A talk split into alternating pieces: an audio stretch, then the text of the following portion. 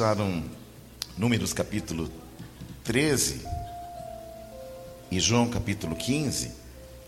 Hoje é noite de Santa Ceia, é noite de coinonia, noite de comunhão, é noite de adoração, é noite de contrição, é noite de arrependimento, é noite de você se conectar àquele que te amou primeiro, Jesus Cristo. Filho do Deus vivo. A Ele a honra, a Ele a glória, louvor e adoração para sempre. Números 13, versículo 17 diz assim: Enviou-os, pois, Moisés a espiar a terra de Canaã e disse-lhes: Subi a Negueb e penetrai nas montanhas. Vede a terra, que tal é? E o povo que nela habita, se é forte ou fraco, se poucos ou muitos. Versículo 21. Assim subiram e espiaram a terra desde o deserto de Zim até o Reobe, a entrada de Ramate, e subiram pelo Negueb e vieram até o Hebron, e estavam ali Aimã, Cesai, Talmai, filhos de Anak. Hebron foi edificada sete anos antes de Zoan, no Egito. Depois vieram até o vale de Escol, e dali encontraram um ramo de vide com um cacho de uvas, o qual trouxeram dois homens numa vara, com também romãs e figos. João, capítulo 15, diz assim: Versículo 1: Eu sou a videira verdadeira, e o meu pai o agricultor. Todo ramo que estando em mim não der fruto, ele o corta. E todo que dá fruto, ele limpa para que produza mais fruto ainda. Vós já estáis limpos pela palavra que vos tenho falado. Permanecei em mim e eu permanecerei em vós. Como não pode o ramo produzir fruto de si mesmo, se não permanecer na videira, assim nem vós o podeis dar, se não permanecerdes em mim. Eu sou a videira, vós os ramos. Quem permanece em mim, eu nele, esse dá muito fruto, porque sem mim nada podeis fazer. Só até aqui. Vamos adorar mais um pouco? Nós falamos de Números 13 e falamos de João 15. E é uma conexão de Números 13 e João 15. A primeira coisa que você precisa entender acerca desta palavra é que Deus é intencional. Por mais que você ache aleatório alguma coisa que está escrito no Antigo Testamento, não há nada de aleatório, porque Deus é e sempre será um Deus intencional. Tudo que acontece, tudo que aconteceu, e tudo que vai acontecer é intencional. Nós lemos um relato de Números 13, onde Moisés envia doze homens para espiar a terra prometida. E como Deus é intencional, ele separa quantos homens? Quantos homens? Doze homens. Deus é tão intencional que ele está apontando para os apóstolos. E foram escolhidos em quantos? Em quantos? Olhe para alguém e fala: Deus é intencional. Aleluia. Então o que o Senhor faz por meio de Moisés é dizer o seguinte: Eu estou enviando doze homens para a terra prometida, mas vai haver um tempo em que eu vou pegar doze homens e fazer uma revolução na terra, através dos apóstolos através do Espírito Santo, através do poder de Jesus Cristo, poder, através do poder do reino de Deus que opera em nós. E como Deus não é um Deus aleatório, ele é um Deus preciso. Moisés pediu uma amostra da terra prometida. Ele disse o seguinte: olha, tragam alguma coisa que comprove que vocês estiveram lá e que de fato a terra é boa, emana leite e mel. Aleluia. Se Deus é intencional, é muito mais do que o produto da terra que Deus quer. Ele está apontando para o Novo Testamento sobre um acontecimento extraordinário que um dia iria acontecer. Vejam bem, eles encontram na terra prometida de um único cacho de uva que era tão pesado e tão grande que um só homem não poderia carregá-lo. E para que eles pudessem transportar aquele cacho de uva do vale de Escol até o lugar em que o povo estava com Moisés, para que eles pudessem fazer este transporte, eles precisavam usar de uma maneira. Por quê? Porque o cacho de uva era demasiadamente grande. E eles vão usar o quê? Uma estratégia. Vão pegar uma vara vão separar dois homens, um na frente, um atrás, e eles colocam esse cacho de uva encaixado, como se aquele galho fosse uma forquilha onde eles pudessem transportar aquele cacho de uva. Eu disse que o cacho foi transportado numa numa vara, num madeiro. Preste atenção como tudo começa a fazer sentido. Aquele madeiro é Deus falando ao, teu, ao seu povo o seguinte: um dia eu vou fazer algo novo. Um dia, aquele que é a verdadeira videira vai ser colocado sobre o madeiro. Percebe que começa a fazer sentido? Está falando de quê? De Jesus crucificado.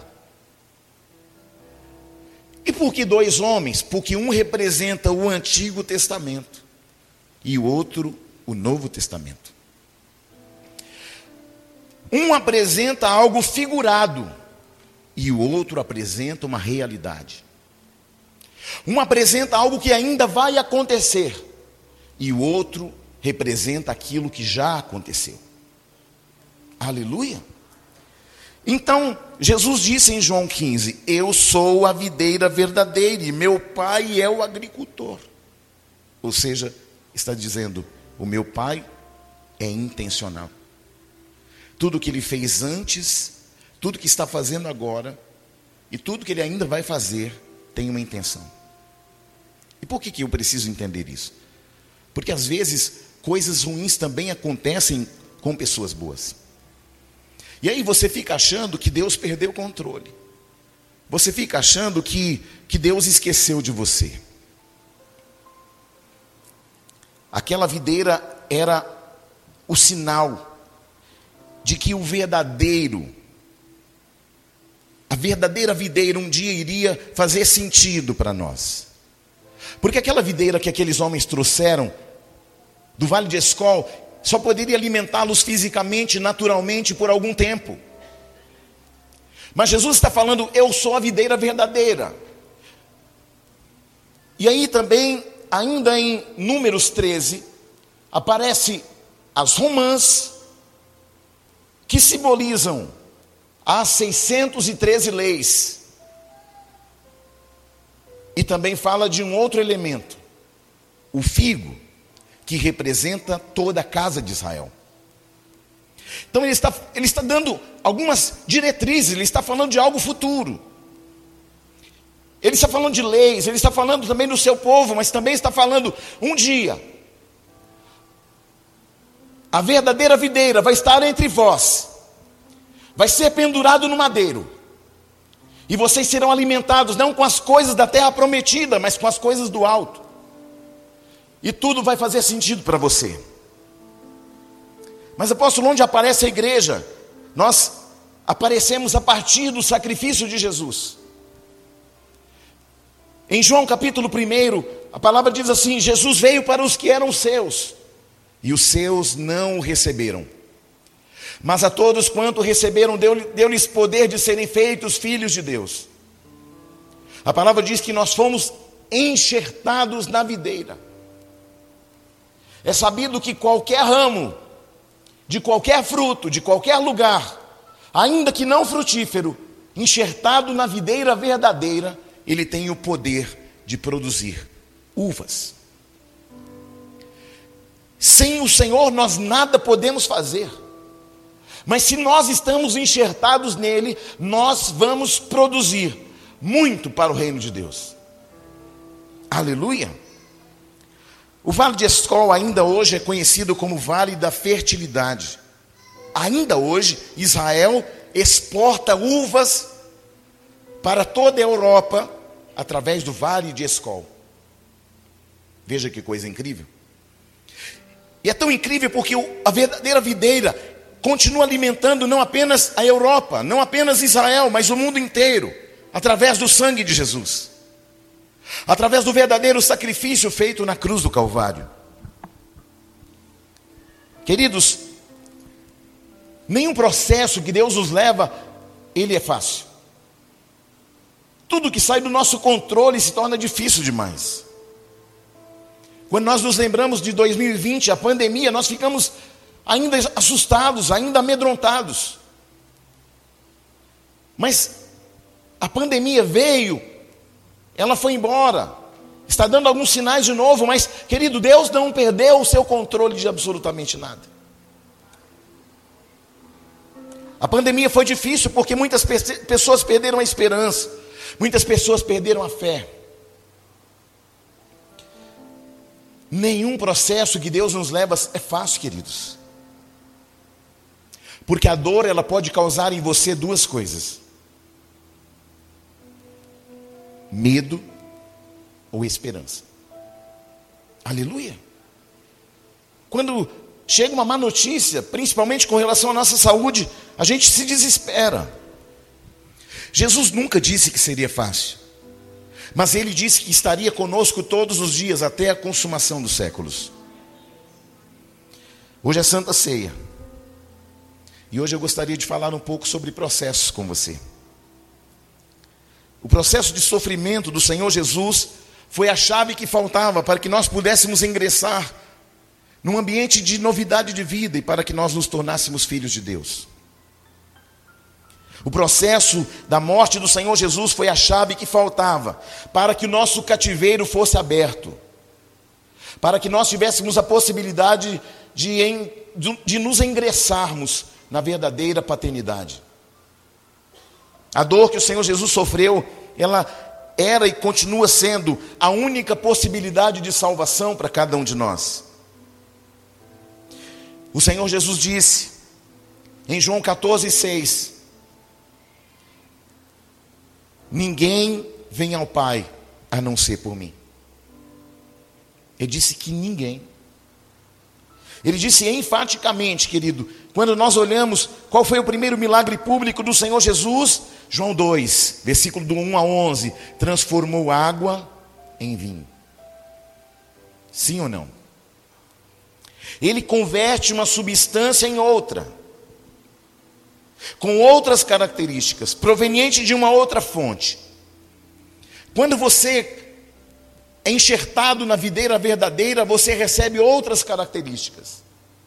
Ele começa a converter o teu coração. Ele começa a agregar valores que você não tinha. Ele começa a acentuar valores que você tinha e que nem sabia. Aquele milagre era uma amostra grátis do seu maior milagre.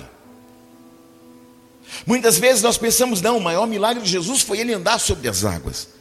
Não, o maior milagre de Jesus foi curar os enfermos, o coxo, o cego. Queridos, o milagre é uma amostra grátis do poder de Deus. Porque o verdadeiro milagre aconteceu na cruz do Calvário, quando ele disse: Está consumado. Porque ali ele nos deu a possibilidade de sairmos da condição de trevas e irmos para a sua maravilhosa luz. Ali ele tirou a nossa condição de criaturas e passamos a ser filhos, herdeiros, co-herdeiros, promessas superiores. nas regiões celestiais. O Senhor nos deu a possibilidade de uma nova natureza, de uma nova realidade, de uma nova identidade. Esse é o maior milagre que existe. Aleluia.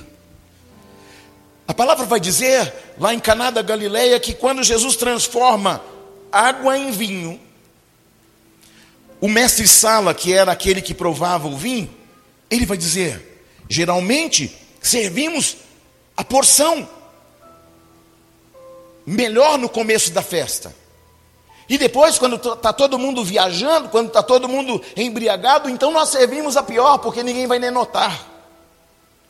Mas a palavra de Deus fala que melhor é o fim das coisas. Aleluia. E aí Jesus chega exatamente com o que?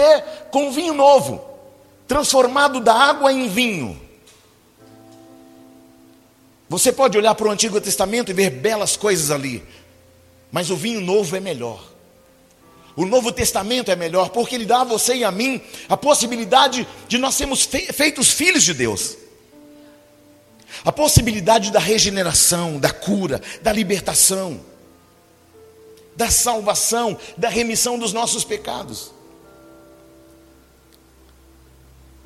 Apóstolo, como saber que um vinho é bom? Se você perguntar para um português, ele vai trazer características do seu paladar, dizendo o vinho bom é, tem que ter essas características aqui, ó.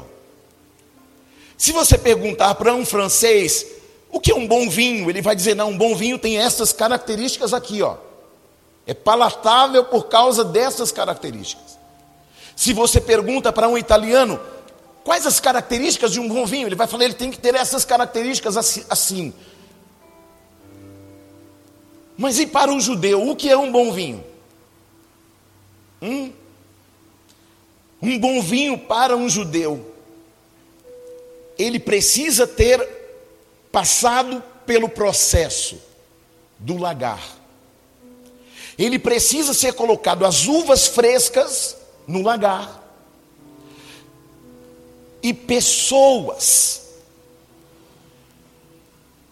selecionadas a dedo, com o peso ideal, entram no lagar e começam a pisar as uvas. E de um orifício que tem no lagar, começa a sair o suco de uva, o vinho mosto, não fermentado. Quem está aí? E qual a característica principal para que um judeu aceite um vinho dizendo: esse vinho é bom? Primeiro, ele precisa passar pelo processo. Um dia falaram com Jesus, mestre, bom mestre. Ele disse: Não, bom é o meu Pai. Por que, que Jesus falou isso? Porque Jesus entende que você só se torna bom em algo depois que você termina. Aleluia. Então, Jesus sabia que ele não tinha terminado ainda a sua missão. E a sua missão mais importante era entregar a sua vida para nos favorecer, para nos tornar filhos dele, para que nós pudéssemos fazer parte do reino de Deus, da sua justiça, para que nós pudéssemos ser herdeiros e co-herdeiros. Apóstolo, mas como que um judeu qualifica um vinho? Eu já disse que ele precisa passar pelo processo e depois que passa pelo processo, ele precisa chegar no odre ou na garrafa, mas principalmente no odre. O que é o odre? O odre é uma garrafa feita com parte do braço de um, de uma, de um animal. E é feito como se fosse uma garrafa térmica. Na medida que aquele vinho vai fermentando, aquele couro ele tem elasticidade por causa da fermentação. E é por isso que a palavra diz que não se coloca vinho novo em odres velhos, porque o odre velho ele não tem mais elasticidade. Sabe por que, que muitas vezes você não anda em novidade de vida? Porque você não tem mais elasticidade espiritual. Porque as, as religiosidades, elas te engessaram, elas te paralisaram. Não, ó, eu aprendi assim, vou morrer assim. O entendimento é esse, mas você precisa muitas vezes abrir a tua mente para que o Senhor renove a tua mente. Eu só consigo experimentar vinho novo se, o, se eu me permitir transformar o meu odre velho, os meus conceitos antigos. Tem pessoas que elas estão engessadas em velhos conceitos. Há pessoas que não vêm para a igreja porque ela diz: não, mas a minha bisavó era da religião tal, a minha avó também, a minha mãe também, então eu estou seguindo o curso. Como é que está o odre dessa pessoa? Está velho. Por que, que quando você vem para a igreja, você começa a ficar, meu, mas eu não imaginava que era assim. Deus não pode colocar vinho novo em odres velhos, queridos. Essa é a noite para a gente repensar os nossos valores. Quem eu sou? Será que eu estou exatamente como o Senhor gostaria? Ou será que eu ainda estou engessado? Ou será que meu odre continua velho? Será que eu não estou aberto para novas possibilidades de aprender? Será que a minha mente não está cauterizada na religiosidade? Será que a minha mente não está cauterizada no intelecto, na razão humana? Quero aproveitar um gancho que o pastor Márcio estava aqui ministrando. O pastor Márcio ele tinha uma dificuldade, porque assim ele, ele lida com coisas exatas. 2, 2, 4. 10, 10, 20. Então, alguém que é muito racional, se o Espírito Santo não entra para convencer do juízo, da justiça, do pecado, fica muito difícil, ninguém pode convencê-lo. Por quê? Porque você quer explicações muito lógicas. E a fé, ela é ilógica, querido. A fé é o firme fundamento das coisas que eu espero e a certeza do que eu ainda não vi. Então não tem lógica nisso. Fé é você falar: Senhor, se és tu mesmo, manda-me andar contigo sobre as águas. Qual é a razão de Pedro? Eu sei que é fundo, mas pela fé eu vou. A lógica ia dizer o quê? Cuidado, aí é fundo. Se pisar, vai a fundo, vai a fundo. Mas pela fé, o que Pedro fez? Andou sobre as. Ele experimentou algo que ele nunca tinha experimentado, que ninguém nunca tinha experimentado, porque ele seguiu as águas pela fé. O que o Senhor quer de você nessa noite é: eu tenho algo novo, eu tenho experiências novas, mas você precisa confiar na minha palavra, mesmo que a tua razão diga não, mesmo que os fatos, a lógica digam não. Afinal, eu e você não andamos mais na lógica, nós andamos na fé. Aliás, sem fé é impossível agradar a Deus. Sim ou não? Então nós estamos aqui falando do vinho ainda aí. Para que um judeu considere um vinho bom, ele precisa saber que o vinho passou pelo processo correto. E depois, qual a característica do paladar? Para um judeu, um bom vinho não amarga. Quem está aí? Aleluia. Sabe, nós estamos num tempo em que as pessoas, fora de uma compreensão, porque elas estão na compreensão natural, elas precisam que Deus desenhe o que Ele está fazendo. Deus não vai dar spoiler para nós. Ele não vai dizer: olha, filho, o próximo passo que eu vou fazer na tua vida é esse e esse. Às vezes Ele até faz, mas não na totalidade. Por quê? Porque Ele quer que você continue confiando nele. Deus não vai desenhar para você muitas coisas. Deus não pode muitas vezes te dar explicações de outras coisas. Há momentos na vida, querido, que a gente, tudo que a gente quer é uma explicação. Deus, mas por que me, me ocorreu isso? Deus, mas por que comigo? Por que na minha casa? Por que com a minha família? por, por, por que com os meus filhos? Por que, Senhor? Por que? Por que? E Deus só fala assim, ó. Você está aí não?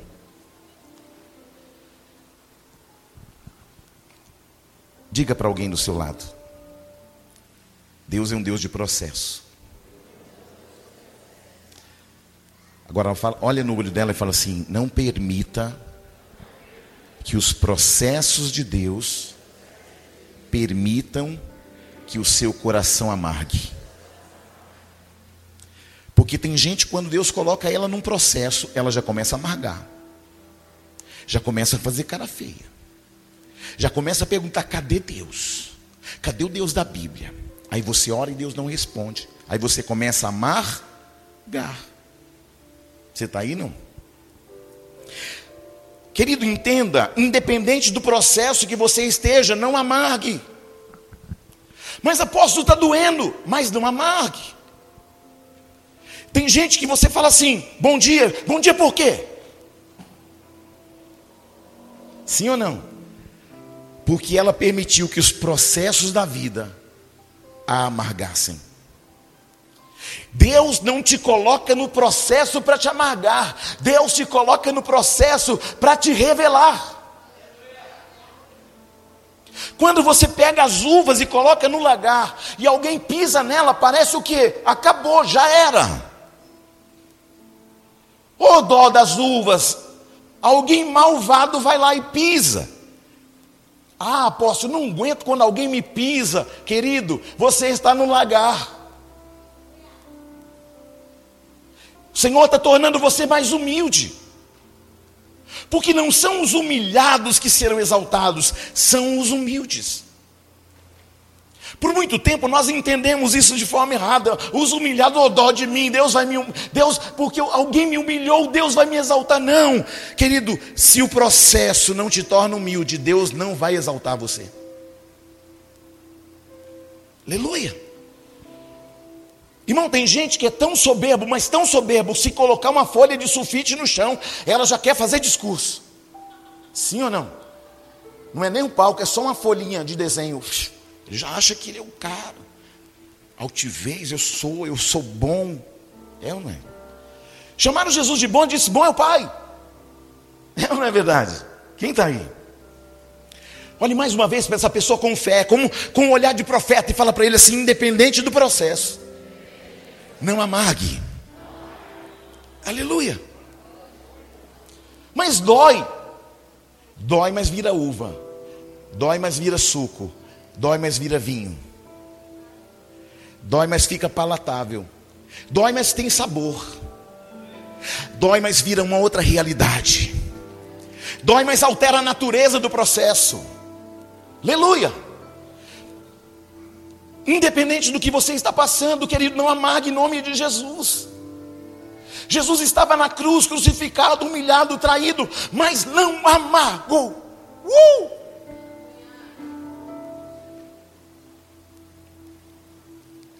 Tem gente que nunca está satisfeito com nada, nem com o casamento, nem com o emprego que tem, nem com a casa que tem, nem com o carro que tem, nem com a moto que tem, nem com o marido que tem, nem com a esposa que tem.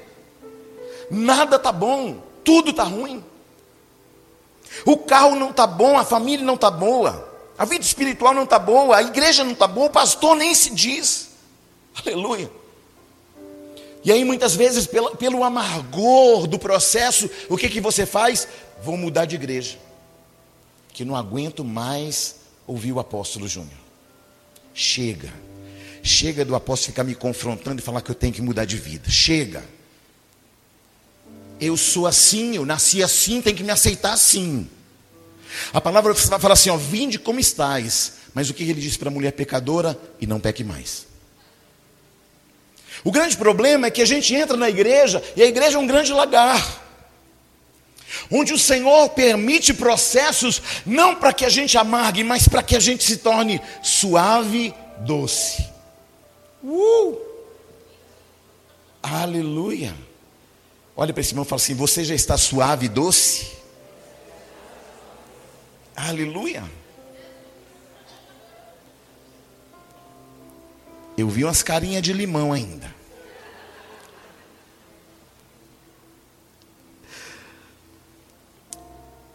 Por que, que tem pessoas que nunca estão felizes com nada?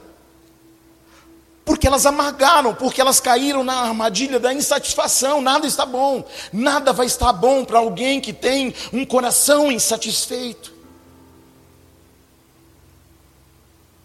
Elas caíram na armadilha da insatisfação, na cadeia do querer, e nada e ninguém será suficiente, por mais que você faça e por mais que Deus já tenha feito. Uma pessoa jamais estará satisfeita sem a presença e a plenitude do Espírito Santo. Alguém pode ter aparentemente tudo e não ter nada. E alguém pode aparentemente não ter nada e ter tudo. Porque os valores do reino são diferentes dos nossos valores. O diálogo do Senhor Jesus com Nicodemos em João 3 é muito especial, porque ali fica claro que o verdadeiro propósito da sua vinda, de sua encarnação, de sua morte, é a abertura de uma possibilidade que até então era impossível, a salvação dos homens, a regeneração no espírito. Uh! E ele vai confrontar um homem, um dos homens mais inteligentes de Israel, o doutor Nicodemos. Ah, Nicodemos. Necessário vos é nascer de novo, porque o que é nascido da natureza da carne vai andar na natureza da carne, mas o que é nascido da natureza do espírito vai andar no espírito. E aí ele fala: então eu te digo, é necessário que você nasça de novo. Ou seja, é necessário que você receba uma nova natureza, não dos homens, não do DNA do teu pai, da tua mãe, dos teus avós, mas do alto, da sua origem, do lugar que você veio, que não é do teu pai, que não é da tua mãe. Eles só foram um canal. Mas o teu verdadeiro aquele que geriu você, que, gestou você no ventre da tua mãe, ele conhece você. O seu genitor mais importante não é o teu pai e a tua mãe, é o Senhor. Aleluia. Irmãos, um dia eu fui ministrar um homem, ele falou assim: Não, eu não preciso de salvação, não, eu, eu não roubo ninguém, eu não mato ninguém, eu não traio a minha mulher, eu não faço nada de errado, eu sou até bonzinho. Olha só. Só que nós nunca seremos salvos por méritos próprios. Porque a palavra fala que todos pecaram e destituídos estavam da glória de Deus. Amém? Um homem só poderá ser salvo pelo sacrifício daquele que habitou entre nós e se fez homem e morreu na cruz do Calvário para nos salvar. Cuja mensagem trouxe a mim e a você uma esperança de uma vida nova e de uma vida eterna. Afinal, todos pecaram. Todos. Todos. Ah, eu sou bonzinho. Se não tiver Jesus, vai ser condenado. Ah, eu não minto, eu não roubo. Se não tiver Jesus, vai ser condenado. Jesus veio para quem? Para os seus, mas os seus não receberam, mas a todos quanto receberam, deu-lhes poder de serem feitos filhos de Deus. Aleluia. O brado na cruz da sua morte remidora nos transportou das trevas para o reino do Filho do seu amor. Uh! Um crente amargo nunca experimentou a doce presença do Espírito Santo. Tem crente, irmãos, que não dá para ficar nem perto, que é amargo demais. Sim ou não? Será que você não está amargo demais? E aí você até se dá motivos para ser amargo. Não, por causa de alguém me fez mal, porque o meu pai, porque o meu marido, porque os meus filhos, porque alguém, porque alguém me abandonou, porque alguém me deixou.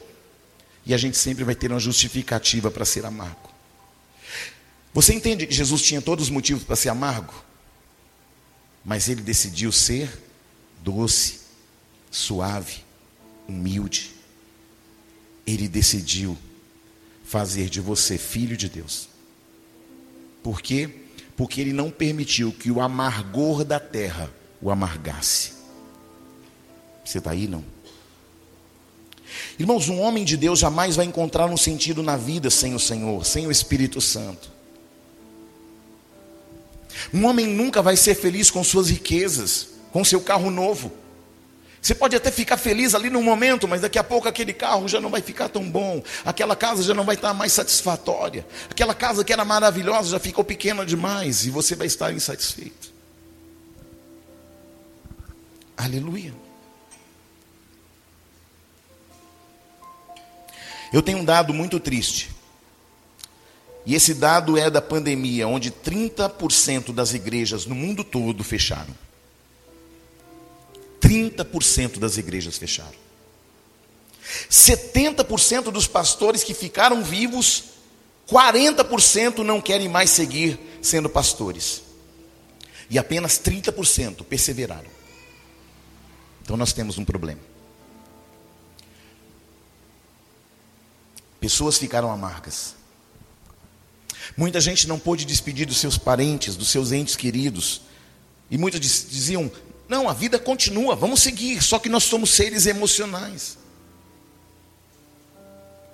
Emocionalmente, nós recebemos uma carga emocional maior do que nós podíamos suportar. E hoje toda aquela sequela da dor, das perdas, serão transformadas na sua vida com impulsionamento.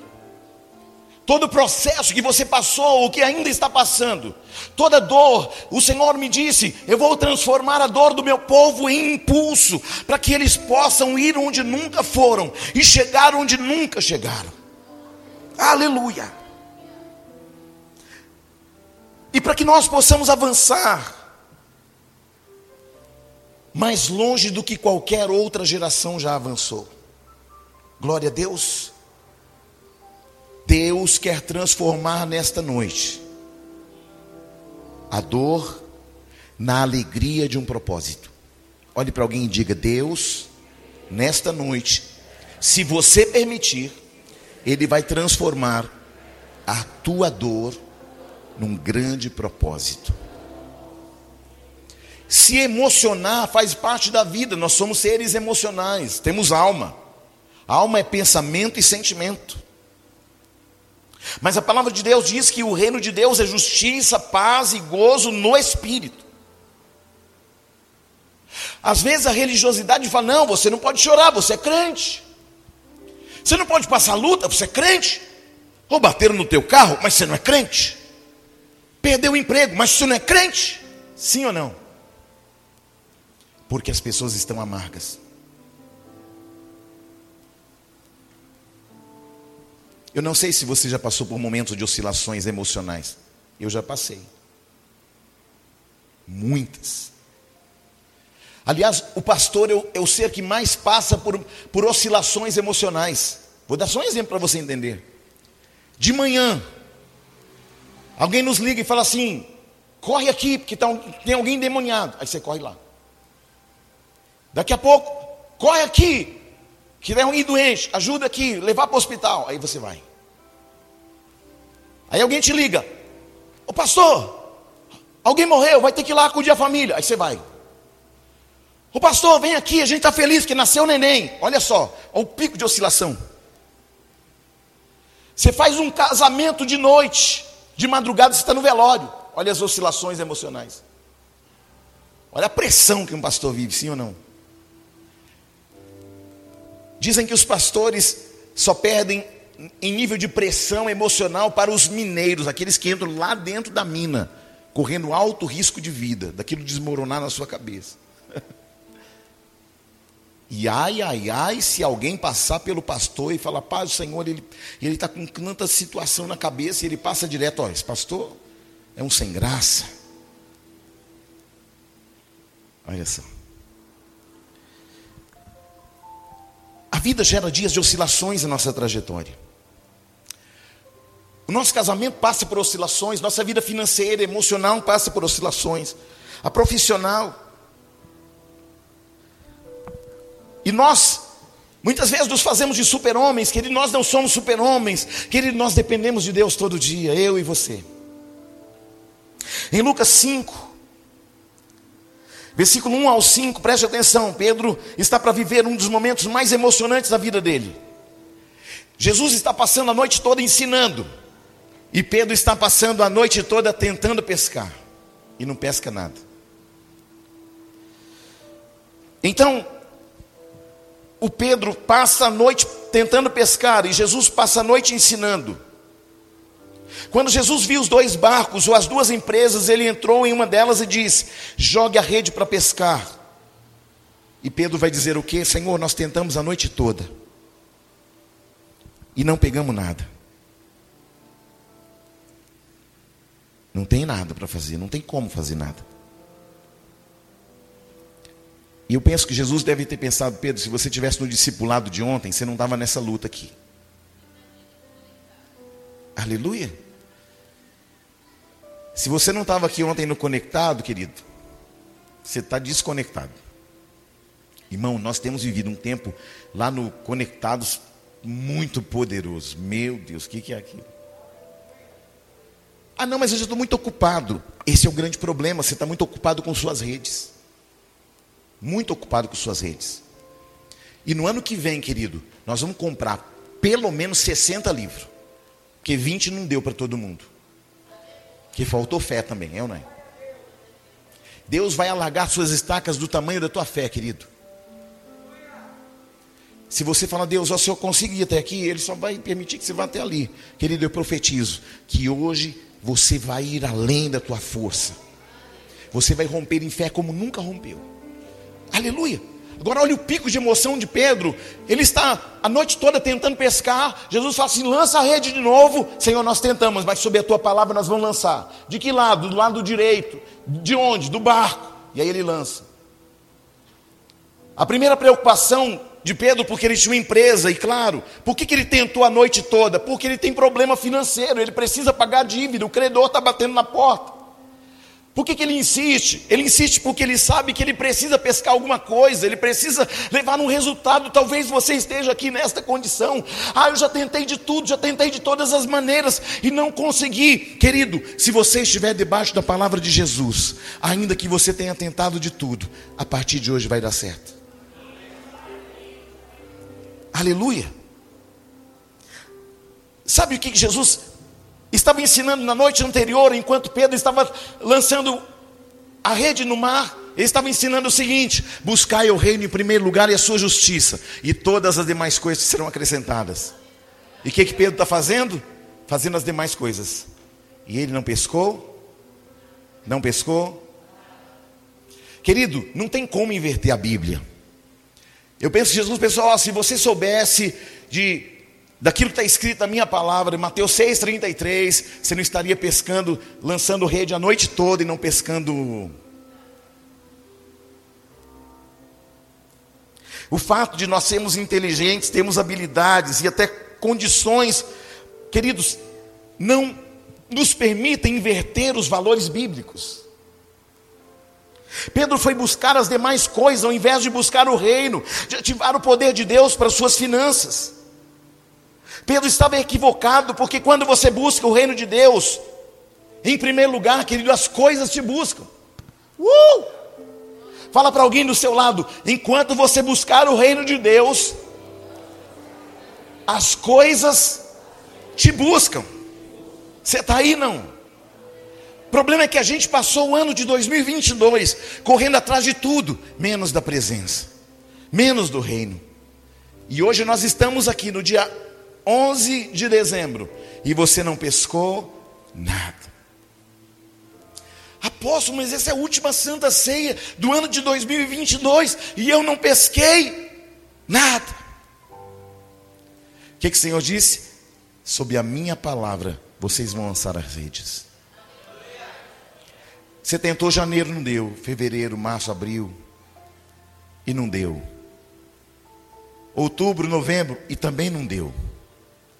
Mas o Senhor falou assim: ó, se você estiver debaixo de uma palavra, você pode lançar. Mas não é do lado que você quer, é do lado direito do barco, não do lado esquerdo. Quem está entendendo, sim ou não? Glória a Deus. Pedro ele tinha um problema emocional, econômico.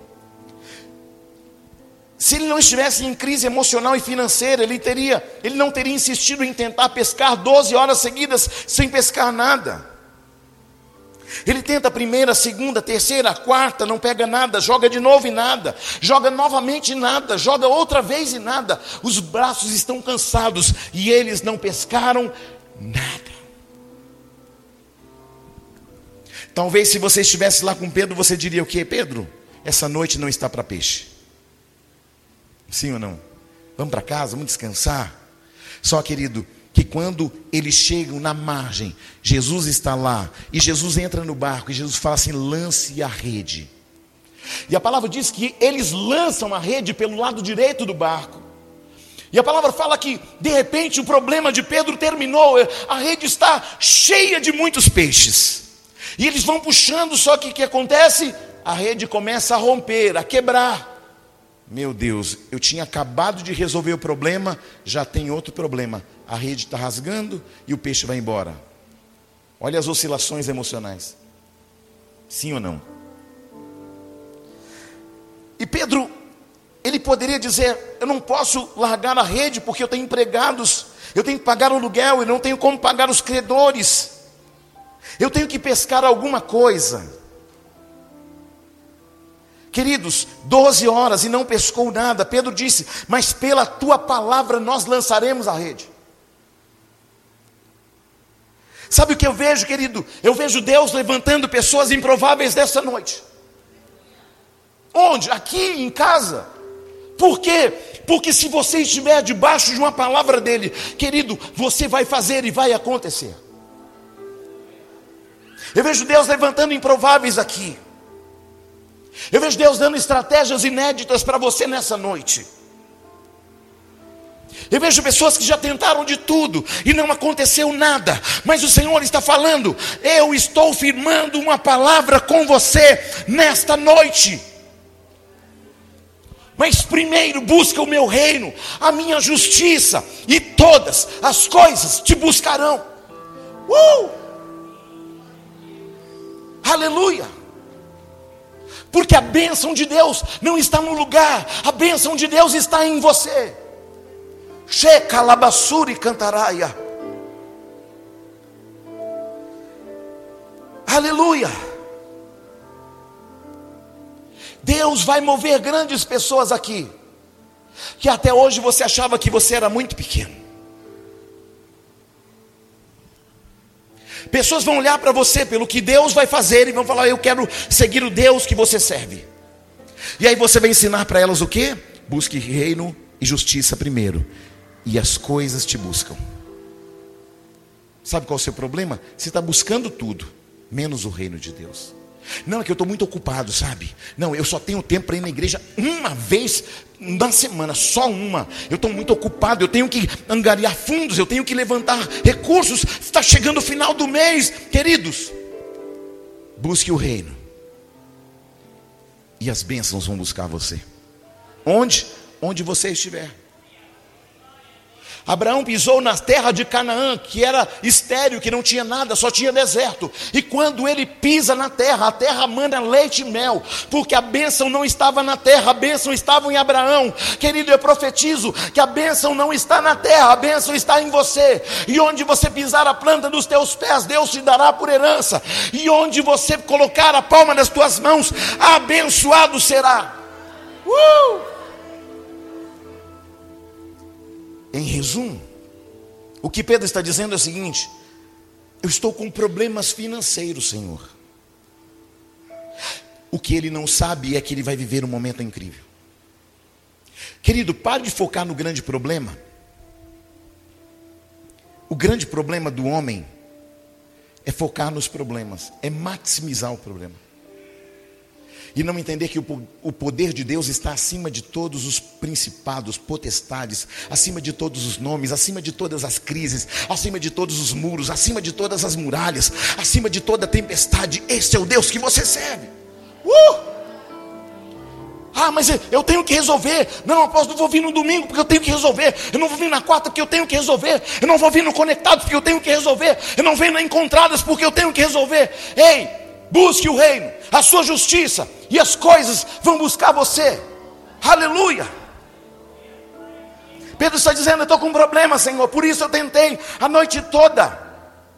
E então as redes se enchem de muitos peixes. E Pedro pensa: resolvi o problema, tenho recurso para pagar todo mundo. E Jesus disse: Não vá tão rápido, Pedro, calma. Pedro está muito entusiasmado. Ele vai puxando. Por que, que a rede rasga? Porque ele ficou muito afoito e foi puxando rápido para trazer logo, e aí as redes começaram a romper. Às vezes Deus, querido, num processo de leitidão, Ele vai trabalhando a tua paciência, o teu domínio próprio. Só que você não, você é rápido demais. Olhe para alguém e fala, mais importa a a direção de Deus do que a tua velocidade. Amém?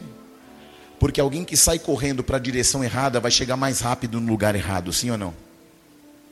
Glória a Deus, você está aí não? Então, um instante, ele pensou, resolvi o problema, mas depois de um pouco tempo ele pensa, e agora que eu não tenho nem o peixe, e daqui a pouco não vou ter nem rede mais. Olha a oscilação emocional, sim ou não? Glória a Deus. E de repente vem um outro barco, e eles começam a colocar os peixes sobre o barco. E então Jesus fala: Calma, Pedro, não vai tão rápido. E quando parece que os problemas resolveram, o que, que acontece? O barco começa a afundar. Meu Deus, a alegria, a tristeza de não pegar nada, a alegria de lançar a rede, a tristeza das redes romperem, a incerteza do barco afundar, de fato, eu estou arruinado. Não é assim que a gente pensa quando tudo parece estar dando errado? E lá vem um outro barco, eles pegam os peixes, distribuem os peixes nos dois barcos e pensa, resolvi. Queridos, Pedro pensou, eu não tinha peixe, rompeu as redes, recuperei os peixes, agora os barcos afundam, e então as emoções de Pedro estão à flor da pele. Olhe para alguém e diga: enquanto Jesus estiver te dando direção, ainda que não tenha acontecido nada, até hoje vai acontecer. Ainda que as tuas redes estejam rompendo, o Senhor não vai permitir estas perdas. Enquanto o Senhor estiver te dando direções, o que ele prometeu vai acontecer e o teu barco não vai afundar, segundo a palavra que ele está falando ao teu coração nesta noite. Aleluia.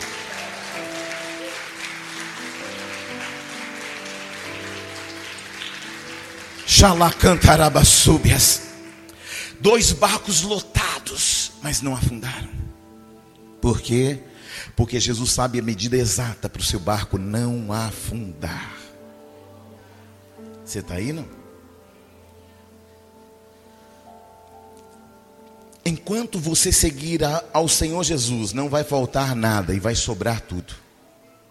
Glória a Deus não vai faltar nada e vai sobrar tudo. Por quê? Porque você serve, serve um Deus que ele multiplica até mesmo aquilo que não existia na noite anterior, querido. A noite anterior foi noite de tristeza, de vazio.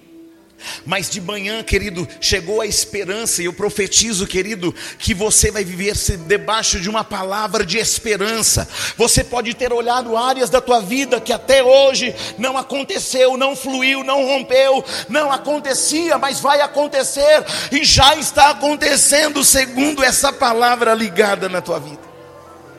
Aleluia.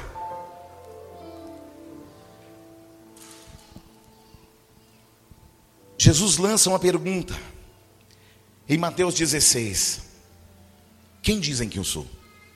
Ah, uns dizem que tu és João Batista, outros dizem que tu és Elias, que tu és os profetas. Ah, estão falando muita coisa, mas e vocês? O que vocês dizem que eu sou? E Pedro ouviu uma voz de papai dizendo: Ele é o meu filho. E ele fala assim: Tu és o Cristo, filho do Deus vivo. Aleluia. Ele traz uma revelação, ele ouve a voz que Jesus ouvia. Ele, ele ouve a voz do céu que Jesus ouvia. E Jesus, parabéns, Pedro, do céu te foi revelado. Simão, Simão filho de Jonas, quem te revelou isso não foi a carne nem o sangue, mas o meu Pai que está nos céus. E então eu também te digo: tu és Pedro, e sobre esta pedra edificarei a minha igreja, e as portas do inferno não prevalecerão contra ela, e ainda te darei as chaves do reino dos céus, e tudo que você ligar na terra terá sido ligado nos céus, e tudo que você desligar na terra terá sido desligado no céu. Uau! A gente fala assim, mas Pedro é todo atrapalhado, né? Pedro é você, irmão. Ah, mas Pedro, ele, ele tem um rompante de, de emoções. É, esse Pedro é você, irmão. Esse Pedro somos nós, querido. Ninguém na Bíblia se parece mais com Pedro do que a igreja. Meu Deus do céu. Uma hora está tá rompendo em fé. Agora vamos continuar aqui. E aí o Senhor vai falando para ele, tudo que você desligar, ele, ele começa assim, olha como eu sou poderoso, eu sou Pedro, tem as chaves do reino na minha mão, olha, eu ouço o mesmo Deus que Jesus olha como eu posso, olha como eu sou forte, olha como eu sou melhor do que os outros. Eu vejo Pedro mudando até a forma de andar, agora vem com o peito esticado, olha o que Jesus fala, ó João, João, ó, ó o que, Jesus, pode repetir para para João aí, o que, que o senhor falou? Quem eu ouço? Ah, você ouve o meu pai que está no céu. Ah, você é, é, pedra. Ah, as portas do inferno não prevaleceram. Eu te dei a chave. É, isso sou eu, João, tá vendo? É, é Jesus. Não é qualquer crente está falando. É Jesus falando ao meu respeito. Ó, ó, escutou? Escutou o que Jesus falou? Que Pedro e João davam umas treta, eu não é? Glória a Deus.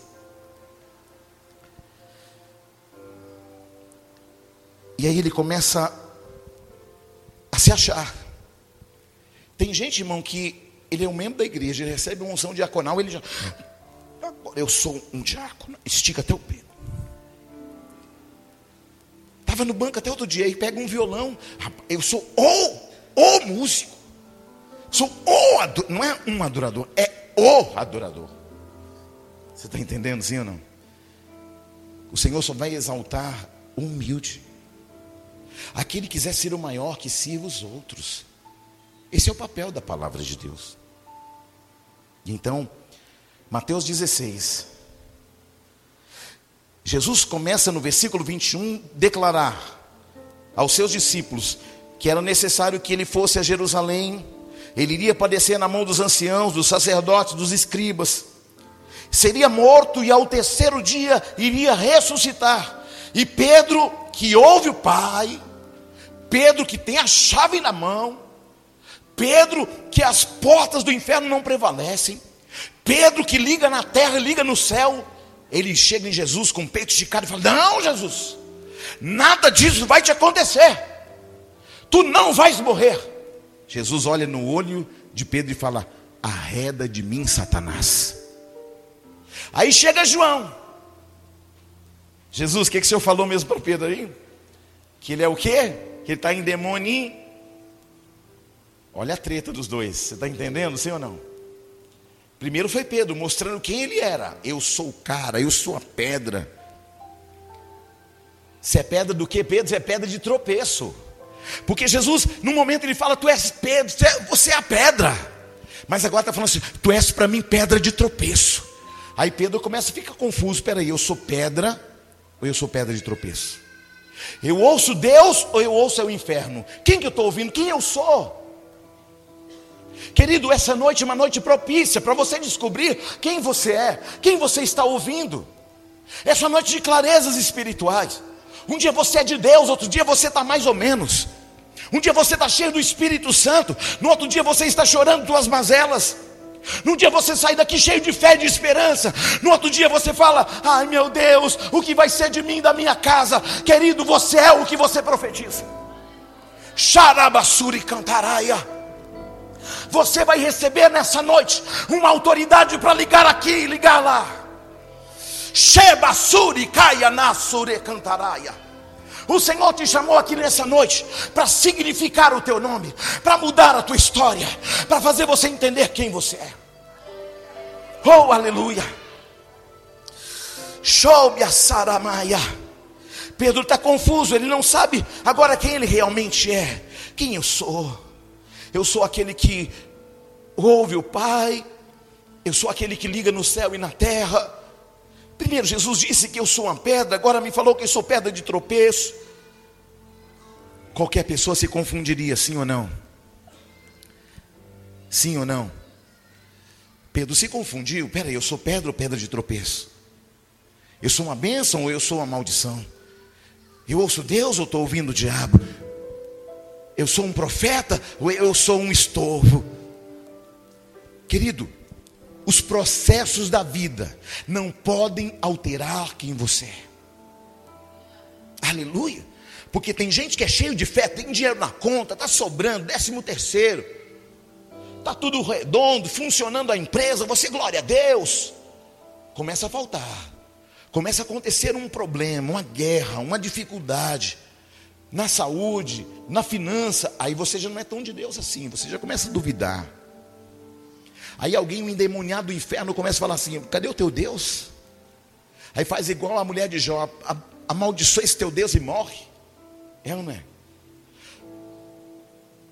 Mas o que está acontecendo nesse lugar é que Deus está gerando processos dentro de você, querido. Eu não sei se algum dia você entrou em crise emocional e espiritual. Eu não sei se um dia você se sentiu o homem mais forte do universo e talvez um dia um homem mais fraco também. Lá em casa eu faço devocional com as meninas toda noite e, e a Maria Helena quando eu vou falar de sanção, aí eu me jogo da cama e caio no chão como se tivesse tudo. E ela fica feliz da vida. Né?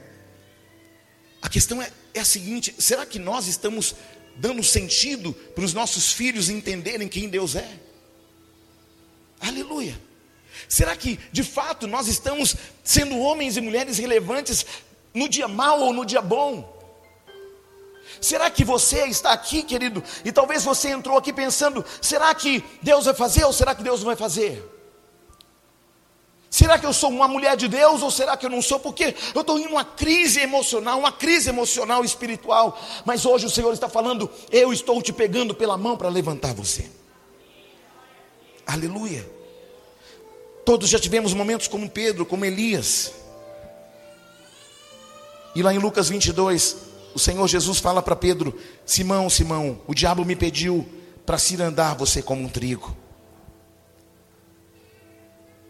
E eu penso que Pedro deve ter pensado: e agora? O diabo vai me cirandar, eu sou pedra de tropeço, eu sou pedra. Eu sou aquele que ouve a voz de Deus, eu ouço a voz do inferno, eu não sei. E aí, querido, Será que eu sou apóstolo, pedra de tropeço? Será que eu ouço a voz de Deus? Ou, ou será que eu estou ouvindo a voz do encardido? Quem sou eu? Eu fico imaginando os discípulos pensando assim: agora vai ter um sorteio, que Jesus vai transferir a chave da mão de Pedro e vai dar para nós.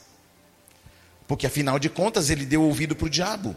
Só que Deus já tinha dado a palavra dele para Pedro, sim ou não? Sabe qual é o nosso problema? A gente acha que Jesus é homem. A gente acha que Jesus é como as pessoas que te prometeram e não cumpriram. Só que Deus não é homem para que minta, nem filho do homem para que se arrependa. Aleluia. Aí eu fico imaginando os discípulos sorteando. E agora? A chave vai ser de quem? Ah, e agora? Quem é que vai ser a pedra? E agora? Quem vai ser o líder?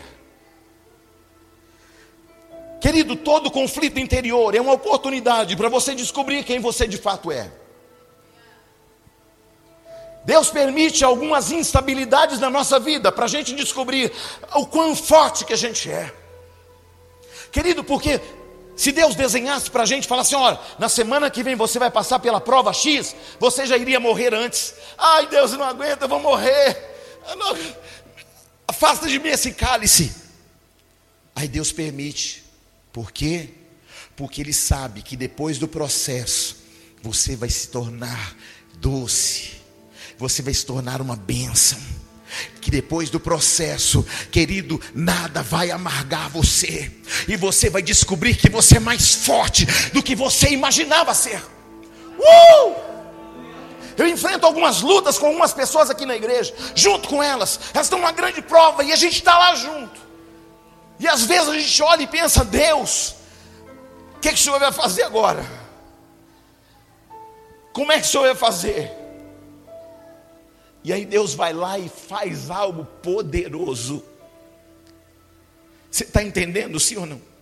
Às vezes eu entro numa guerra com alguém na igreja, por alguém da igreja, e eu fico orando, Deus, dá um escape, dá uma direção, faz alguma coisa. Querido, e aí quando eu, tudo parece que está perdido, aí o Espírito vai lá e resolve tudo. Uh!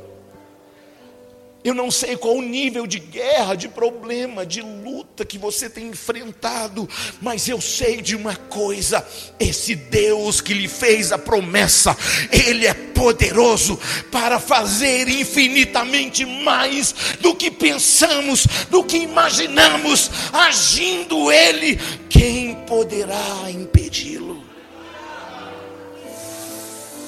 Olhe para alguém e diga: todo conflito interior é uma oportunidade para você descobrir quem você é.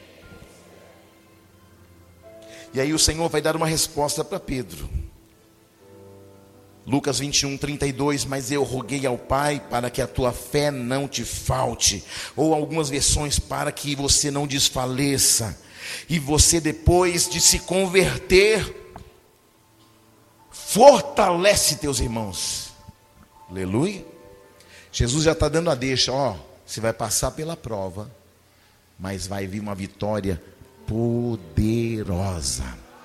Apóstolo, não quero passar mais luta, não. Ó, tá amargando, cuidado. Aleluia. Tem gente que quando a gente fala de processo, ela até treme. Ai, meu Deus, de novo, de novo não, de novo não. Só que algumas pessoas já estão no processo há muito tempo. Sabe o que papai falou para mim? Tem gente que já está no lagar há muito tempo. E ficou amargando, amargando. Aí eu não vou receber vinho assim desse jeito. Eu não vou receber gente amargo.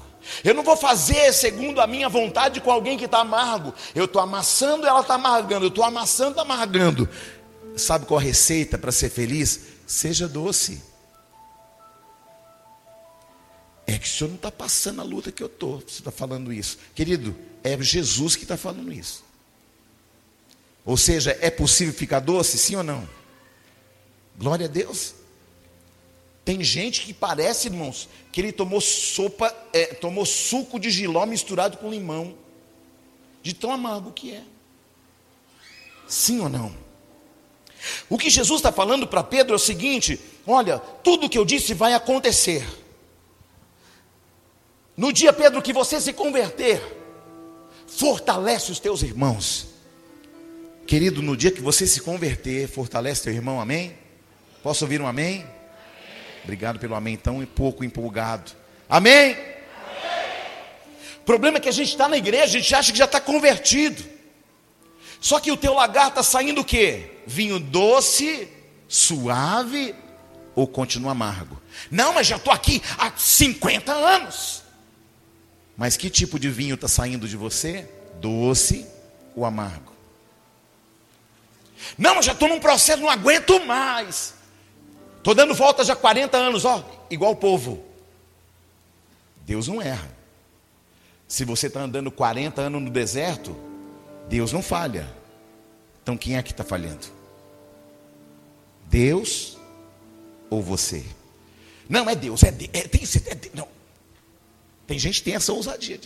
É Deus. É Deus está me castigando. Aí você não muda de vida. Por quê?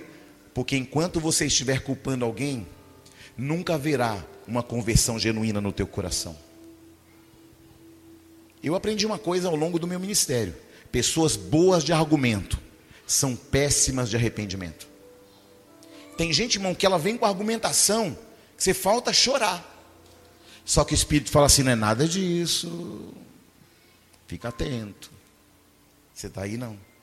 Porque Deus conhece você por. Deus vai arrancar uns rótulos aqui hoje. Não, não, não arranca não, Deus que dói. Dói. Ele faz a ferida, mas ele sara.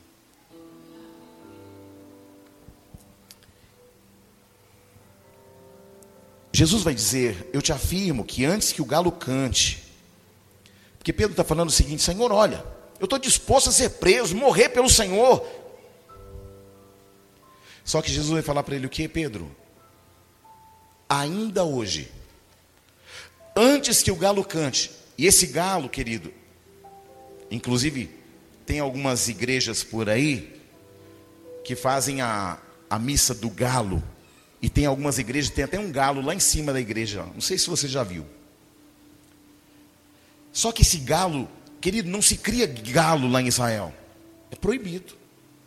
Na época de Jesus já era proibido. O que é o cantar do galo? É o toque da trombeta para trocar o turno da guarda. Você está entendendo, sim ou não?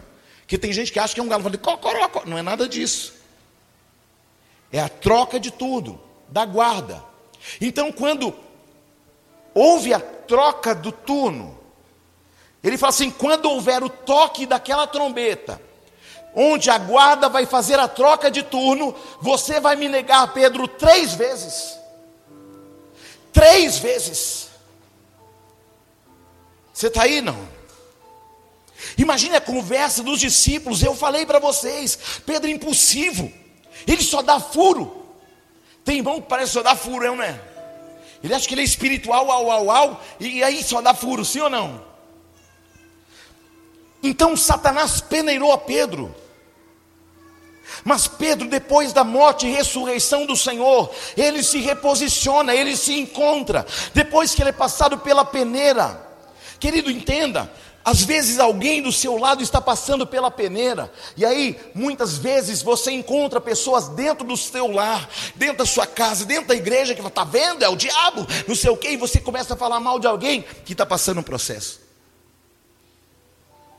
Só que processo é para fazer o quê? nos tornar doce. Não seja a voz do diabo. Quando alguém estiver passando uma prova, não fica tentando deduzir, é Deus, é o diabo, o que, que é. Não, querido, só ora pela pessoa. Não, fulano deve estar com um demônio no couro. Ora pela pessoa. O que está acontecendo não nos interessa. Porque nós não fomos chamados para sermos aferidores de medida. Nós somos chamados para dar um sentido de oração sobre a vida de alguém, para que alguém se erga. Aleluia! É fácil você derrubar alguém que já está caído. Mas o Senhor está falando assim: eu te dei autoridade para levantar e não para derrubar pessoas. O diabo peneirou a Pedro. E muitas vezes o diabo está peneirando alguém, você colabora usando palavras, lançando dúvidas sobre o irmão, e você colabora com o diabo quando abre a boca sem discernir o momento, com seus comentários, com aquilo que você dissemina. Não seja sócio do diabo. O diabo, querido, ele paga mal. Seja sócio do Senhor Jesus, porque ele intercede por nós. E então, depois de Jesus ressurreto, em João 21, já estou caminhando para o final. Ele chega e fala: Filho de Jonas, você me ama mais do que eles? Sim, Senhor, tu sabes que te amo. E Jesus disse: Então cuida dos meus cordeiros. Pedro, tu me amas? Sim, Senhor, tu sabes que eu te amo. Então pastorei as minhas ovelhas, Pedro. Eu estou falando de um homem que passou por todo esse processo que nega o Senhor Jesus, e Jesus está de, de encontro a ele de novo, e falando assim: Pedro, eu não desisti de você. O que eu disse para você anos atrás, continua de pé. O que eu disse ao teu respeito, eu não abro mão. Porque às vezes você caiu numa cilada, às vezes você errou e você fala: ah, não tem mais jeito para mim, querido. Essa noite é uma noite de conversão para o teu coração. Essa é uma noite de, que você está no lugar, querido. Essa noite é uma noite que o Senhor está falando: eu te chamei para ser grande, não pequeno. Eu te chamei para ser uma bênção e não maldição. Eu te chamei para ser uma voz profética. Aleluia. Então Jesus faz isso por três vezes, e na terceira vez ele pergunta: Simão, filho de Jonas, você me ama? E Pedro se entristece e diz: Senhor, tu sabes de tudo, tu sabes que eu te amo, o Senhor sabe que eu fui fraco, que eu te neguei.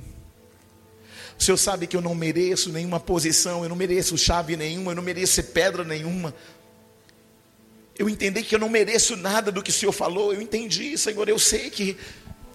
E eu quero que o Senhor entenda que eu, eu estou falando que eu te amo no amor filho, é o amor limitado, mas um dia eu vou te amar nessa mesma proporção. Eu vou sair do amor que eu consigo hoje, mas eu te prometo que eu vou dar o melhor que eu tenho. Querido, eu não sei qual o teu nível de amor pelo reino, não sei qual o teu nível de amor pelo teu irmão, pela tua família, eu não sei qual o teu nível de amor pelo teu ministério, pelo teu chamado, mas o Senhor está dizendo: quando você se converter, então fortalece o teu irmão do teu lado. Ah, apóstolo, mas eu não tenho condições de amar assim porque eu estou numa igreja onde a placa está escrito ágape, mas eu não estou disposto a amar esse amor, porque esse amor dói demais. Esse amor é um amor que não quer nada em troca, esse amor é aquele amor que dá tudo, mas não quer nada. Eu não tenho condições de amar esse nível de amor. Você está aqui porque o Senhor está te lapidando para que esse nível aconteça na tua vida. Não é que nós já somos, mas nós estamos caminhando para. E hoje o Senhor está perguntando para essa igreja: Tu me amas, tu me amas, tu me amas. Uh! E muitos de nós podem dizer: Senhor, eu não te amo nesse nível. Eu não estou nesse nível de amor, mas eu quero. Eu não consigo amar o meu irmão incondicionalmente, perdoá-lo incondicionalmente. Eu não estou, eu não tenho condições ainda de oferecer a outra face. Senhor, eu não tenho condições ainda de andar duas milhas se me pedir para andar uma. Eu não tenho condições de dar a, a minha além da capa, dar também a minha túnica. Eu não estou nesse nível ainda, mas o Senhor está falando: quando você se converter, você vai ver que você nunca se conheceu, e eu estou selando essa igreja com o amor ágape nesta noite, e haverá um momento na tua vida que você vai sair do nível do amor filho e entrar num nível de amor que você nunca teve.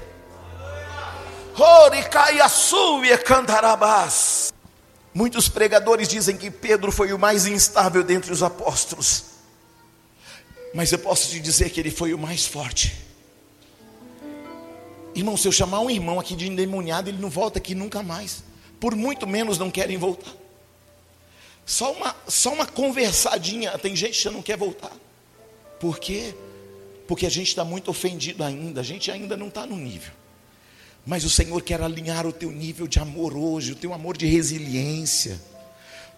O Senhor quer tirar todo o amargor do teu coração, da tua alma. Ah, eu não confio em ninguém, querido. Entenda. Não é porque alguém te feriu que todo mundo vai ferir você. Eu encerro essa mensagem com um testemunho. Eu fui trabalhar numa empresa aérea e o meu chefe tinha tido um problema com crentes na empresa. E por causa disso, quando eu cheguei, eles, eu tinha uma pulseirinha escrita Jesus.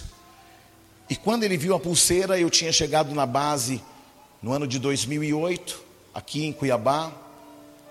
E ele perguntou para mim assim: Você é crente? Eu disse: Sou. A partir daquele sou, minha vida virou um inferno, irmão, naquela empresa. E cada vez mais a coisa só piorava, e cada vez mais eu estava no lagar, e cada vez ele pisava mais, e cada vez ele me humilhava mais, e cada vez a coisa ia ficando numa proporção tão grande. Eu falei, Deus, até quando eu vou suportar isso? Tá difícil. Aí um dia eu fiquei num plantão e eu tinha uma caneta, e nessa caneta estava escrita Pastor Júnior. E eu esqueci a caneta exatamente na mesa de quem? Do meu chefe. Se a coisa estava ruim, ficou mil vezes pior. Pensava que você só era crente, mas você é pastor também. Irmão, o que tinha de pior caía na minha mão. E eu fui sendo arrochado. Eu me sentia um Sadraque, Mesaque e Abednego. Eu me sentia um Daniel na cova dos leões. Pensa num tempo difícil. Mas um dia eu chamei ele para uma conversa e disse: Amigo, Posso te perguntar uma coisa? O que eu te fiz? Porque eu, desde o momento em que eu entrei aqui, eu tenho procurado ser o melhor colaborador da base. Eu nunca me atraso, eu nunca falto, eu estou sempre dentro do processo, eu estou sempre dentro dos trabalhos piores, eu nunca neguei nada e nunca vou negar. Você me colocou para trabalhar de madrugada, eu vim. Você me colocou para trabalhar no sol do meio-dia, eu vim. Você me colocou a trabalhar em todos os turnos, eu vim. Você me colocou nas piores condições e eu suportei. Mas eu entendo que você é uma pessoa boa. Só que você não me conhece. Porque você me prejulga por talvez algo que alguém tenha feito com você, mas que culpa tenho eu? Eu falei assim: me dê uma oportunidade de você me conhecer melhor. No próximo turno eu vou trabalhar do teu lado então. Começamos a trabalhar juntos, trabalhamos um mês juntos. Aí eu vi algumas ações dele e falava assim, amigo, essa ação não é legal. Cara, não trata o colaborador assim, a gente precisa deles. E eu comecei a dar conselhos para ele. Eu percebi que ele não vinha mal, ele vinha mal para o trabalho e falava assim, cara, o que está acontecendo? Vou orar por você. Cara, você é um cara tão bacana. E eu comecei a a trabalhar isso, comecei a investir na vida dele, comecei a orar por ele e comecei a ser um conselheiro do meu patrão. Quando fechou 30 dias, ele falou assim: Eu não vou trabalhar mais com você. E eu queria te pedir uma coisa. Você pode me perdoar por tudo que eu fiz com você? E mais, tudo que você precisar de mim, enquanto eu estiver aqui, você pode contar comigo. Passou mais ou menos, queridos, um mês, o meu pai faleceu. Aí, antes disso, eu ficava saindo de casa e meu pai passava mal, eu saía do, do aeroporto e ia levar meu pai para o hospital. E toda hora eu precisava sair, eu precisava deixar, eu falava, amigo, eu preciso sair, eu, eu preciso levar meu pai no hospital. Vai, eu resolvo aqui, pode ficar em paz, eu te conheço. E isso aconteceu várias vezes, ele me dispensou várias vezes, porque eu nunca me atrasei no emprego. Eu nunca pisei na bola, eu nunca fiz mal por mal. E aí, quando meu pai faleceu, eu trabalhei naquela madrugada. E eu liguei para ele logo cedo. Eu falei, amigo, meu pai partiu e eu preciso agilizar as coisas do, do, do, do ML. A gente tem que resolver uma situação para levá-lo para Tangará da Serra. Será que você pode me liberar pelo menos uns dois dias? Sabe o que ele disse para mim? Eu posso liberar o quanto tempo você precisar. Eu fiquei em Tangará uma semana até resolver as situações, até acalentar meu coração. E ele me ligou. E aí, como é que você está? Você está bem? Falei, cara, estou melhor. Você já pode vir ou não? Ele falou assim: olha, Quanto tempo você precisa para ficar bem? Falei, não, depois de amanhã já vou trabalhar, tá bom? Fique à vontade, porque eu conheço você. Eu profetizo sobre a sua vida que você não vai amargar por causa de ninguém. Eu profetizo na coxa labassúbias que você não será um homem qualquer, uma mulher qualquer, mas o teu exemplo de vida será um exemplo para alguém. Eu profetizo, querido, que onde você pisar os teus pés, você vai ressignificar. Eu profetizo, querido, que independente do que você está passando, dos processos da vida, o Senhor está aqui falando para você: ei, eu te escolhi no ventre da tua mãe. Eu te chamei para que você seja um instrumento usado pelas minhas mãos. Apóstolo, mas eu tem tanta coisa que eu preciso me converter ainda, tem tanta coisa que eu preciso mudar ainda, então o Senhor está te dando esta chance. Eu não sei qual processo do lagar você está, mas por favor, não amargue em nome de Jesus. Não deixe a vida tornar você aquilo que o Senhor não profetizou ao teu respeito. Não deixe que pessoas más tornem você amargo. Não deixe que pessoas ruins tornem você ruim também. Se baterem a tua face, oferece a outra, eu sei, não é fácil. Eu sei, a jornada com Cristo é muito difícil, mas com Ele nós somos mais que vencedores. Você nos vê aqui falando, ministrando, você acha que a gente não tem problema e tem muito, mas querido, a cada dia eu falo, Deus, muito obrigado, mas não permita que o processo que eu estou vivendo me torne amargo, mas que eu possa ser como o Senhor todo dia da minha vida.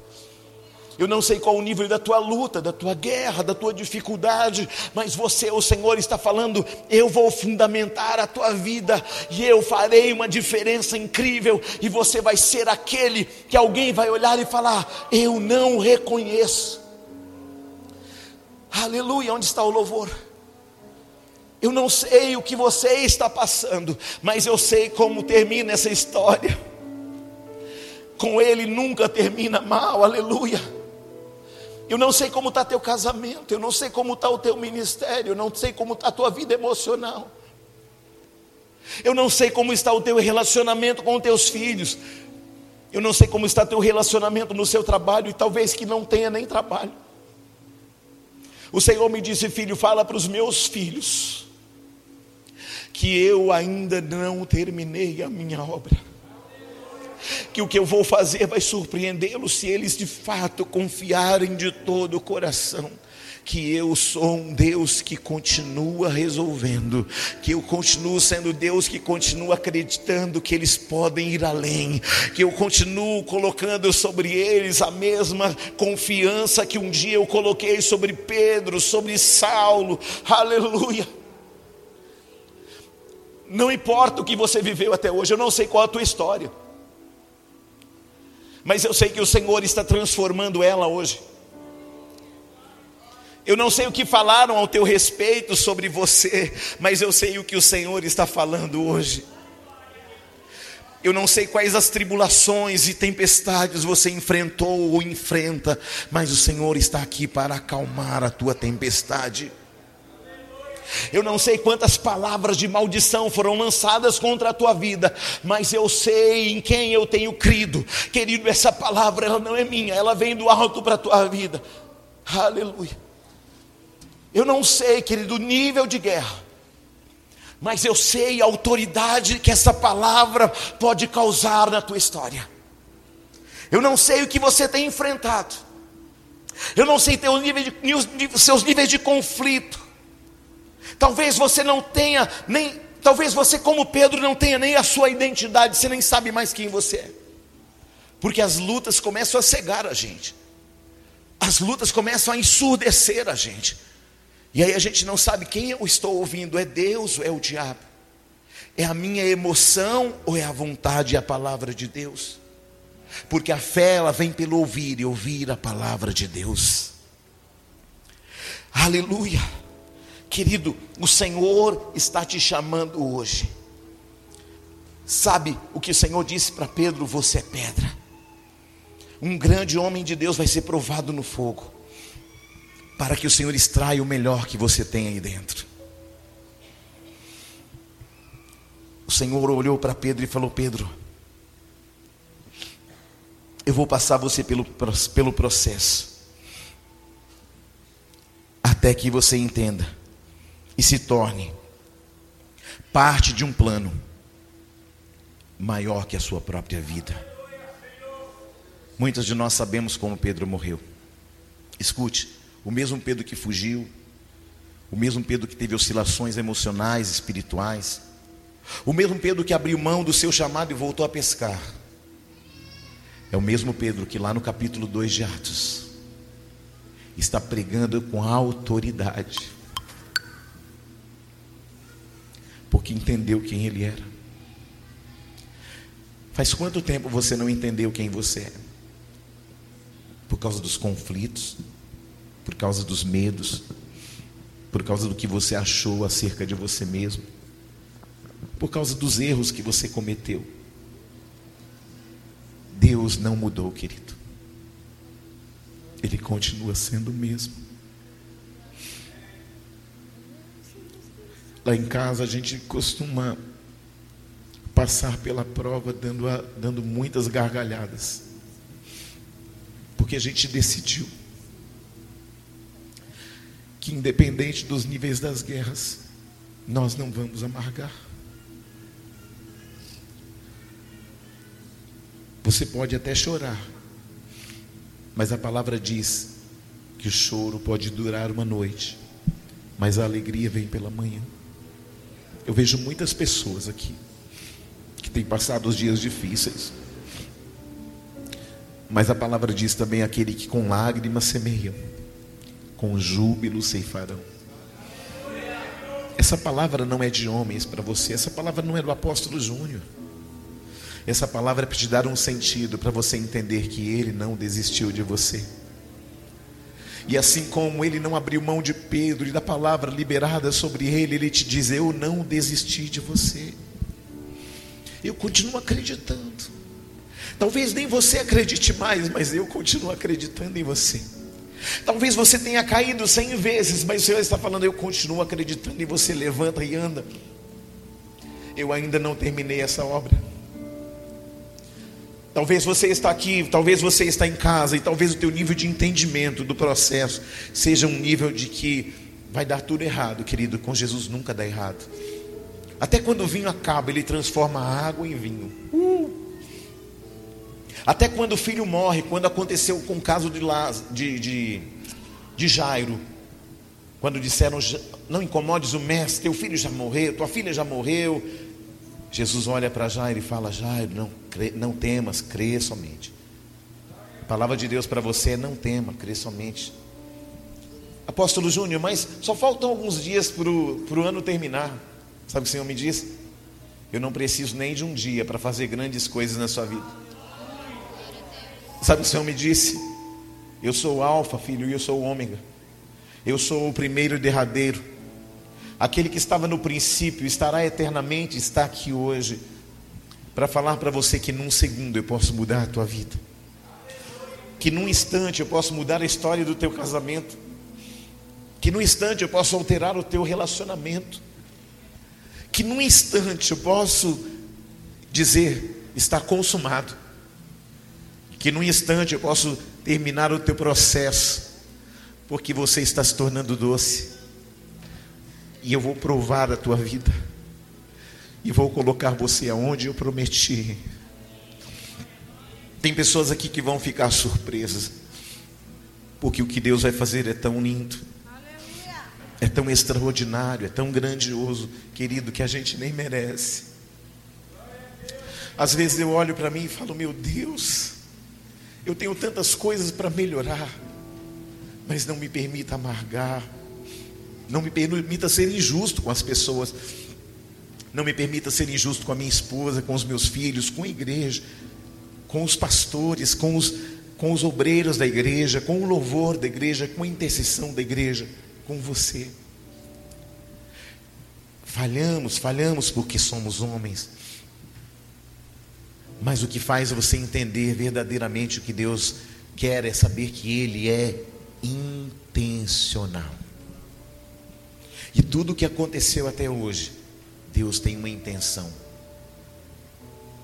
Eu não sei, querido, eu não sei você, mas aqui, sabe, está fluindo um rio, está fluindo um rio de Deus assim, sabe, um rio que limpa, sabe, um rio que purifica Sabe um rio que, se, que ressignifica? Sabe um rio que faz você chegar até o mar? Sabe o rio? Sabe um rio que você vai se tornar hoje? Apóstolo, até hoje eu só fui amargo, amarga. Até hoje eu só fui ríspido, áspero. Até hoje eu sempre coloquei barreiras à minha volta para que eu não me machuque de novo. Eu não me permito que ninguém me machuque de novo. Essa noite o Senhor está falando assim: tire as muralhas. Porque quantas vezes for necessário se ferir para se tornar melhor, não se permita não passar pelo processo. Eu não mudei, diz o Senhor. Eu é que sei que pensamento tenho sobre vós, pensamentos de bem e não de mal, para vos dar o fim que desejais. Eu já passei por crises, eu já passei por coisas que você está passando. Ei, olha onde eu estou. Pregando para você. Não é porque eu sou melhor que você. É porque eu entendi que o processo precisa nos tornar mais doces e mais suaves. Que a luta precisa me fazer mais forte. E cada luta que você passa, quando você passa por ela, você está mais forte. E toda outra que você passa, você está mais forte. Cada vez mais resiliente mas cada vez mais sensível também. Porque uma coisa é você se tornar resiliente, mas quando você se torna resiliente no processo, quando Deus faz, você se torna forte e sensível. Tem gente que fala assim: não, meu couro já é grosso. Ei, torne-se forte, mas não perca a tua sensibilidade. Sabe qual é o seu problema? As lutas vieram, as guerras vieram, e você foi se tornando insensível. E você foi se distanciando das pessoas porque ferido você foi. Ah, irmão, se eu, se eu não fosse me relacionar mais com pessoas por causa de feridas, eu não estava nem aqui, eu estava longe daqui. Mas há algo que o Senhor Jesus falou para Pedro que é incrível e que eu quero encerrar essa mensagem falando para você. Num dado momento, Jesus disse: Quem não comer da minha carne e não beber do meu sangue, não tem parte comigo. E a palavra diz que os discípulos que estavam em volta dele se escandalizaram e foram embora. Então Pedro se achega, cabisbaixo, sem saber exatamente o que vai fazer. E Jesus fala assim para ele: Se vocês quiserem ir, Pedro, vocês também podem ir. E Pedro olha nos olhos do Senhor Jesus e fala: Senhor, para que iremos? Pois só tu tens palavra de vida eterna. Querido, não há lugar para ir, não há para quem ir. Sabe qual a diferença de Adão e de Davi? Quando Adão pecou, ele fugiu de Deus e escondeu atrás da árvore. E Davi, quando Davi pecou, ele correu para Deus. Eu não sei qual o teu nível de luta, de guerra ou até de pecado. Mas posso te pedir um favor? Debaixo dessa palavra, não fuja de Deus, fuja para Ele. Apóstolo, o que eu fiz é, é, é ruim, é grave, é sério. Não fuja de Deus, fuja para Ele, não se esconda. Adão se escondeu, mas Davi se aproximou. O Salmo 51 ele diz assim: Enquanto eu me calei, os meus ossos apodreceram. Eu não sei qual o nível da guerra, da luta, do amargor, mas eu declaro que você sairá daqui forte e sensível resiliente, mas com muita sensibilidade. Eu profetizo que, ainda que o mundo tenha esmagado você, quando o Senhor abrir a torneira, para colocar nesse odre novo, vinho novo, você vai experimentar um ambiente que vai levar você para outros níveis de experiências espirituais. O Senhor me disse, filho, eu estou ressignificando essa igreja.